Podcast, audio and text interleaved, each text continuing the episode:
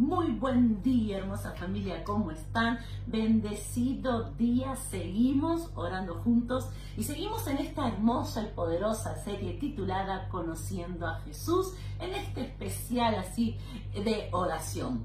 ¿Y qué nos enseñó? ¿Qué nos enseña? Eh, ¿Cómo caminando con Jesús, conociendo a Jesús, cómo podemos orar? ¿no? ¿Y qué podemos aprender? Veíamos en Lucas 9, eh, esta es nuestra lectura de referencia, Lucas 9 del 28 en adelante, que dice que en el versículo, yo quiero leerte Lucas, volver a leerlo, ya lo hemos leído, pero Lucas 9, 30 y 31, dice, y aquí dos varones que hablaban con él, los cuales eran Moisés y Elías, quienes aparecieron rodeados de gloria y hablaban de su partida, que iba Jesús a cumplir en Jerusalén. Vimos que Moisés representa la palabra de Dios, las leyes, las escrituras, pero dice también que estaba Elías y Elías representa los profetas. ¿Por qué? Porque la oración también está relacionada con la profecía. La profecía representa aquello que va a ocurrir, aquello que va a venir, aquello que se va a cumplir. ¿Y cómo podemos aplicar la profecía, lo profético eh, en nuestra oración. Yo quiero darte una clave. Dice que, que, Jesús, obviamente que Jesús estaba inquieto por lo que iba a ocurrir. ¿no? Por el momento de la crucifixión, por el momento, ¿no? Eh, de lo que, de la gran responsabilidad que él tenía sobre sus hombros, eh, que iba a, a, cumplir, que iba a pasar, que iba a transitar. Y él necesitaba mirar hacia adelante, necesitaba respuestas, necesitaba claridad, necesitaba saber a dónde mirar, como vos y como yo. Cuántas cosas vivimos, circunstancias, problemas o desafíos o proyectos en donde decimos necesito saber cómo esto va a continuar, necesito saber si voy bien, necesito saber cómo esto se va a desencadenar o, o qué va a pasar. Sabes, unos días yo te cuento mi testimonio. Esta palabra de hoy es Dios hablándome, no sé, eh, yo sé que te va a hablar a vos, pero quiero que sepas que ya a mí me, ha ministrado.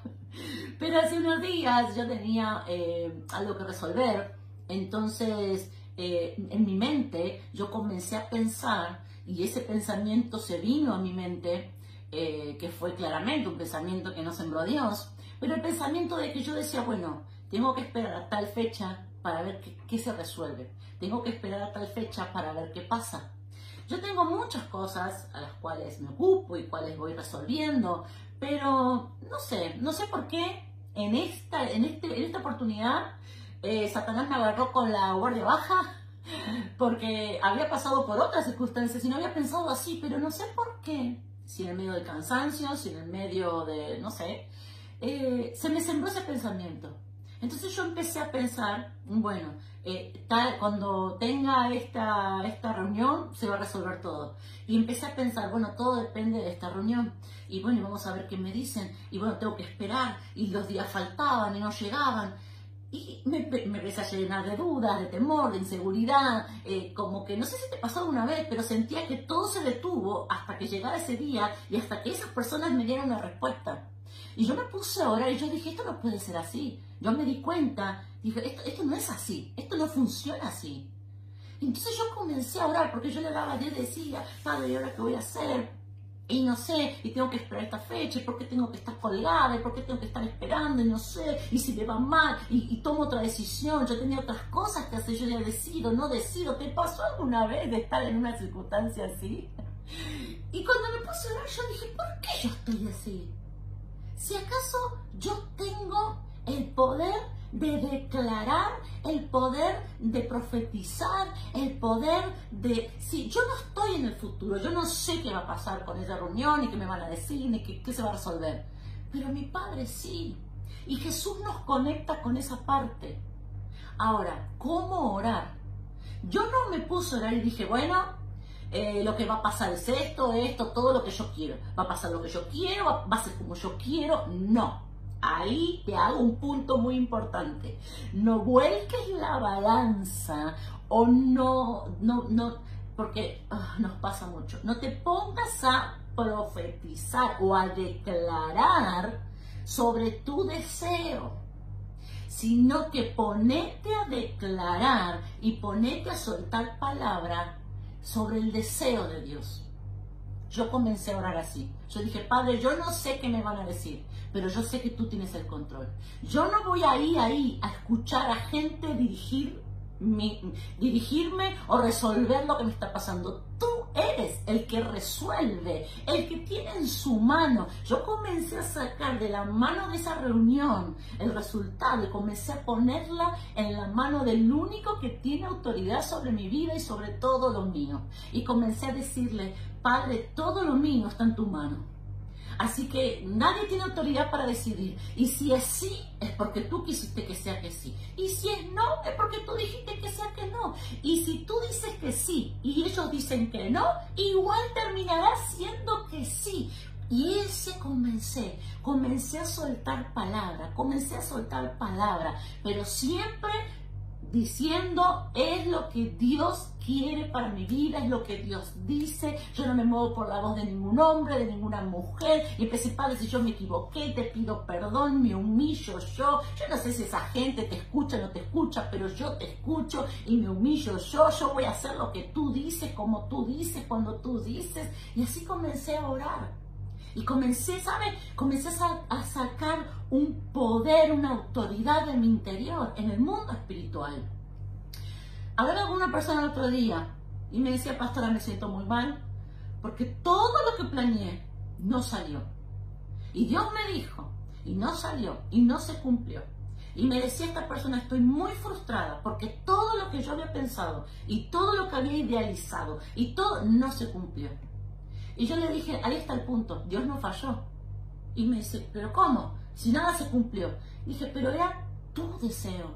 Era vos querías que sea de una manera, vos querías que sea así, vos querías que sea este tiempo. Y si no era así, y si no era como vos pensaste, de la idea que vos te hiciste, como no fue como vos lo ideaste, como vos planeaste, ahora te sentís mal. Esa persona se quebró y comenzó a llorar. Y, y lloraba y no podía hablarme. Y, después de un rato ella pudo recuperarse y me dice, algo, yo no lo entendí, pero cuando me empezó a hablar en mi espíritu, como que algo empezó a decir, sí, eso es lo que pasó. Y hablamos, hablamos mucho tiempo. Y esta persona pudo comprender que sí, que ella había tomado lo que Dios le decía a su, y lo había torcido, pero no de mala intención sino que lo había puesto para lo que ella quería, para la idea que se había hecho. Pero no era la idea que tenía Dios. Y Dios nunca pierde. Entonces yo le decía, levántate ahora y decía, ok, me equivoqué, no salió mi idea, pero que siga. alguien tiene que recibir esta palabra. No salió mi idea, pero que siga fluyendo el plan de Dios. Yo como yo esperaba, en el tiempo que yo quería, como yo quería, no salió. Pero Padre, que tu plan siga activo. Y eso es el tener una actitud de decir en el futuro está mi Padre. Eso es profetizar, exaltarlo a Él, decir que se va a cumplir lo que Él dijo. No, mi plan no se cumplió, lo que yo tenía ganas que pasara no pasará, pero se va a cumplir lo que Dios dice, el mejor plan lo tiene Él. El mejor plan lo tiene Él. ¿Sabes? Yo comencé a orar así. Comencé a decir, Padre, el mejor plan es el tuyo. Y yo no me voy a apartar de tu plan. No me importa más nada, ni quien diga que Yo voy a seguir en obediencia, voy a dar los pasos que tenga que hacer. Ay, pero yo dije, pero el ah, recibido ahí en esta mañana. Porque yo dije, el final de esta historia, ya la escribiste tú. ¿Sabes? Yo le decía a Dios esto. Yo cuando oro soy muy creativa con mi padre. y yo le decía esto a Dios.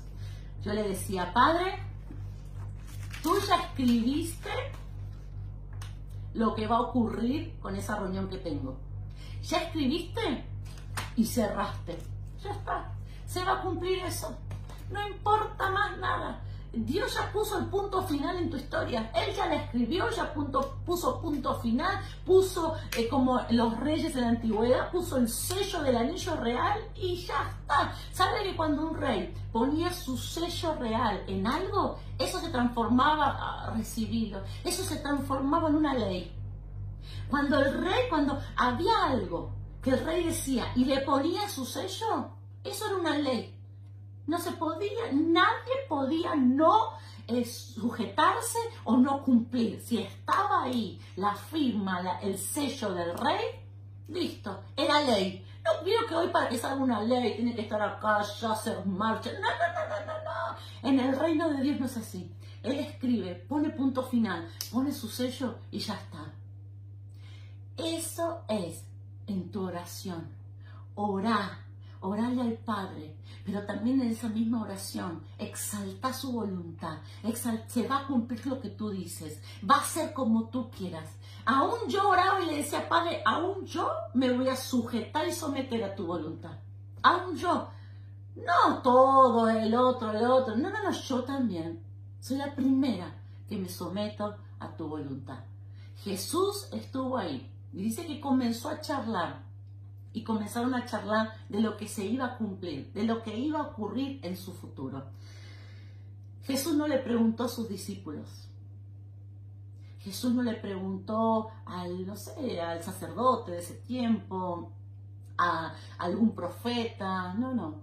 Él fue a su momento de oración. Y en el momento de oración, en medio de la intimidad, en medio de la oración, él recibió la respuesta para su futuro.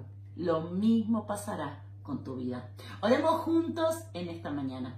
Hermoso Jesús, en esta hora yo te pido junto a cada varón y a cada mujer que tú cambies nuestro espíritu, que nos ayudes a sacar ese espíritu eh, que, está negativo, a ese espíritu que está mirando en lo natural, a ese espíritu que está viendo las limitaciones de hoy en día.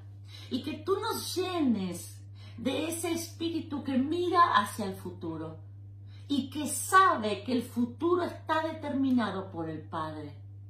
Tú, Jesús, pudiste escuchar del Padre lo que iba a suceder nosotros, ahí donde está, decir yo quiero escuchar del Padre lo que va a suceder conmigo, con mis finanzas, con mis hijos, con mi salud, con mi emprendimiento, con mis proyectos, con mis sueños, con mi vida, con mi nuevo año, con mi 2023.